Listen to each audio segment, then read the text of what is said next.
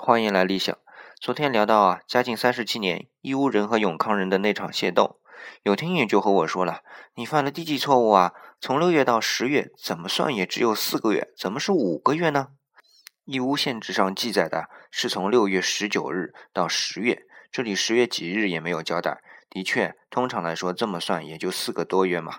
但我要说的是啊，那时的记录都是用农历的，而我查了嘉靖三十七年的农历。六月之后有一个闰六月，所以就得多算一个月。有人说这不矫情吗？但是史书当中啊有一个重点，就是七月二十一日是个分水岭，那天之后的态势就升级到六千多人的规模了。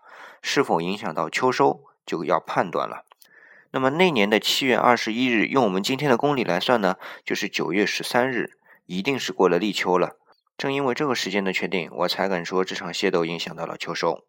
对于历史，我要尽量的认真。